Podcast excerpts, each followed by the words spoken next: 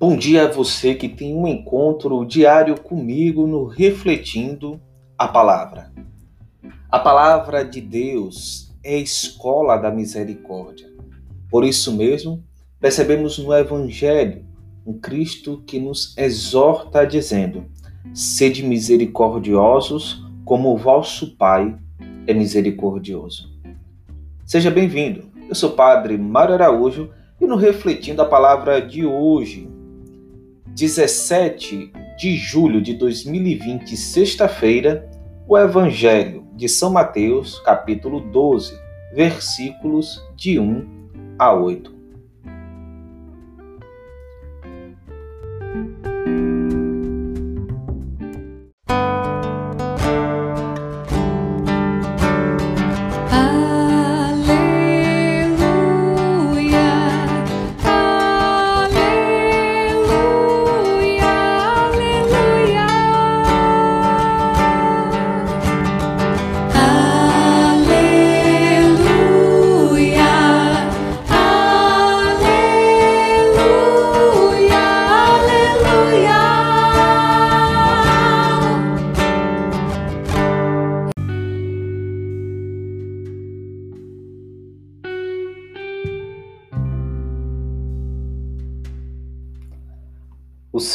Esteja convosco, Ele está no meio de nós.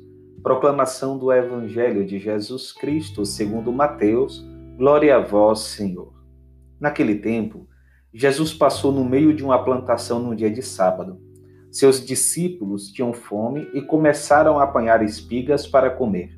Vendo isso, os fariseus disseram-lhe: Olha, os teus discípulos estão fazendo o que não é permitido fazer em dia de sábado. Jesus respondeu-lhes: Nunca lestes o que fez Davi quando ele e seus companheiros sentiram fome? Como entrou na casa de Deus e todos comeram os pães da oferenda que nem a ele, nem aos seus companheiros era permitido comer, mas unicamente aos sacerdotes? Ou nunca lestes na lei que em dia de sábado no templo os sacerdotes violam o sábado sem contrair culpa alguma? Ora, eu vos digo: aqui está quem é maior do que o templo.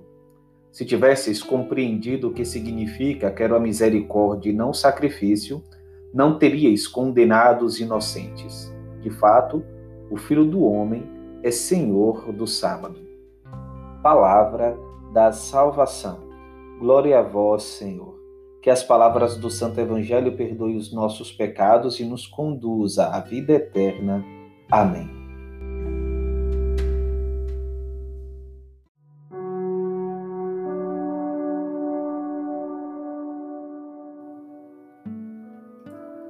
Podemos dizer que andamos sempre sobre o fio da navalha.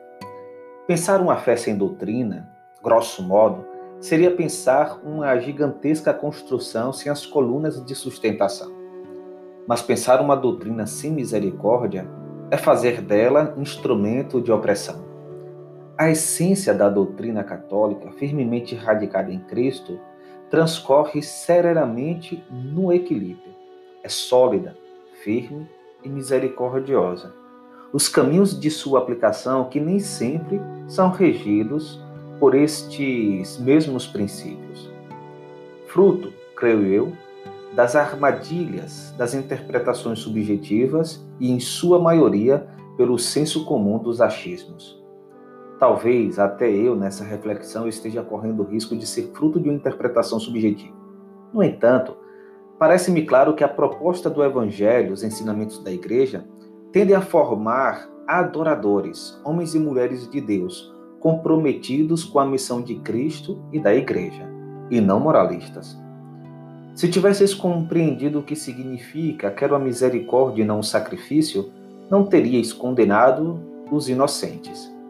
Essas palavras de Cristo ressoam como um clássico alerta a todos nós. E mais, exige de todos nós uma interpretação lúcida e verdadeira, equilibrada. Hoje, para validar todo comportamento imoral sem atentar contra a própria consciência, o caminho mais fácil que tem sido usado corriqueiramente é o do relativismo, buscando desfazer de toda a sã doutrina para se gerar uma legitimação no exercício de uma liberdade compreendida da maneira mais errônea possível. a tudo posso a qualquer custo.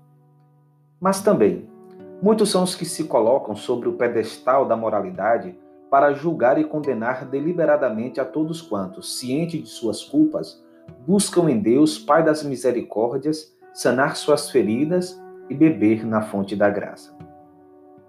Precisamos trilhar um caminho preparado pelo Evangelho de Cristo.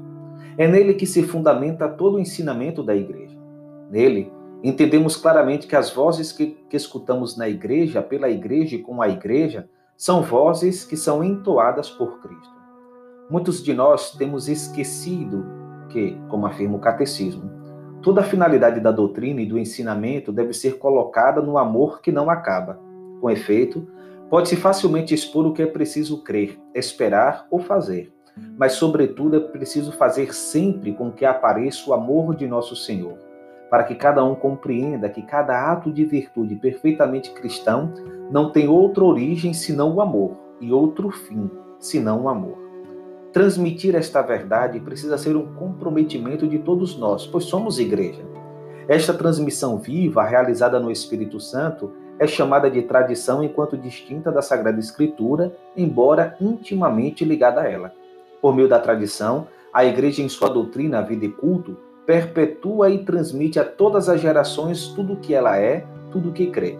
O ensinamento dos Santos Padres testemunha a palavra vivificante desta tradição, cujas riquezas se transfundem na praxe e na vida da Igreja crente e orante retomemos algumas palavras do Papa Bento XVI, até então, nesta pregação, Cardeal Ratzinger. A misericórdia de Cristo não é uma graça a bom preço, não supõe a banalização do mal. Cristo leva no seu corpo e na sua alma todo o peso do mal, toda a sua força destruidora. Ele queima e transforma o mal no sofrimento, no fogo do seu amor sofredor. O dia da vingança e o ano da misericórdia coincidem no mistério pascal, no Cristo morto e ressuscitado. Esta é a vingança de Deus. Ele mesmo, na pessoa do Filho, sofre por nós. Quanto mais formos tocados pela misericórdia do Senhor, tanto mais entramos em solidariedade com o seu sofrimento tornamo-nos disponíveis para completar na nossa carne o que falta aos padecimentos de Cristo. Detenhamos-nos apenas sobre dois pontos. O primeiro é o caminho rumo à maturidade de Cristo. Assim diz, simplificando um pouco, o texto italiano. Mais precisamente, deveríamos, segundo o texto grego, falar da medida da plenitude de Cristo que somos chamados a alcançar para sermos realmente adultos na fé. Não deveríamos permanecer crianças na fé, em estado de minoridade. Em que consiste ser crianças na fé? Responde São Paulo. Significa ser batidos pelas ondas e levados por qualquer vento de doutrina. Uma descrição muito atual. Quantos ventos de doutrina conhecemos nestes últimos decênios? Quantas correntes ideológicas, quantas modas do pensamento? A pequena barca do pensamento de muitos cristãos foi muitas vezes agitada por estas ondas lançadas de um extremo ao outro, do marxismo ao liberalismo até à libertinagem, ao coletivismo radical, do ateísmo a um vago misticismo religioso, do agnosticismo ao sincretismo e por aí adiante. Cada dia surgem novas seitas e realiza-se quanto diz São Paulo acerca do engano dos homens, da astúcia que tende a levar ao erro. Ter uma fé clara segundo o credo da Igreja, muitas vezes é classificado como fundamentalismo, enquanto relativismo, isto é, deixar-se levar aqui e além por qualquer vento de doutrina, aparece como a única atitude à altura dos tempos odiernos. Vai se constituindo uma ditadura do relativismo que nada reconhece como definitivo e que deixa como última medida apenas o próprio eu e as suas vontades. Parte essa que eu já utilizei em uma outra reflexão. Mas continua o Papa. Ao contrário, nós temos outra medida: o Filho de Deus, o verdadeiro homem. Ele é a medida do verdadeiro humanismo. Adulta não é uma fé que segue as ondas da moda e a última novidade. Adulta e madura é uma fé profundamente radicada na amizade com Cristo. É esta amizade que nos abre a tudo que é bom e nos dá o critério para discernir entre verdadeiro e falso, entre engano e verdade. Devemos amadurecer esta fé. Para esta fé devemos guiar o rebanho de Cristo. E é esta fé, só esta fé, que gera unidade e se realiza na caridade. São Paulo oferece-nos a este propósito em contraste com as contínuas peripécias dos que são como crianças batidas pelas ondas, uma bela palavra: praticar a verdade na caridade, como fórmula fundamental da existência cristã. Em Cristo coincidem verdade e caridade. Na medida em que nos aproximamos de Cristo, também na nossa vida, verdade e caridade fundem-se. A caridade sem verdade seria cega. A verdade sem caridade seria como um símbolo que retira. Louvado seja nosso Senhor Jesus Cristo, para sempre seja louvado. O Senhor esteja convosco, Ele está no meio de nós. Abençoe-vos o Deus Todo-Poderoso, Pai, Filho e Espírito Santo. Amém.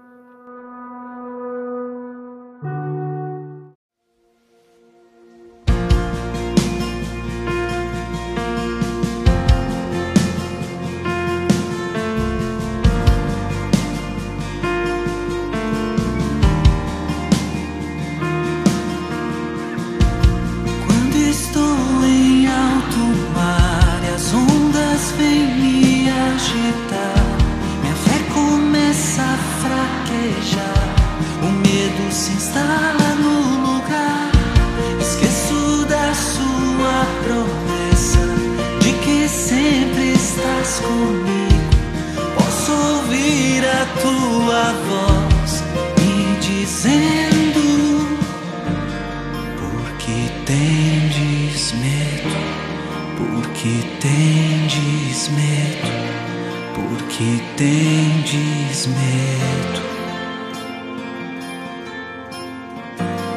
Porque tendes medo, porque tendes medo, porque tendes medo.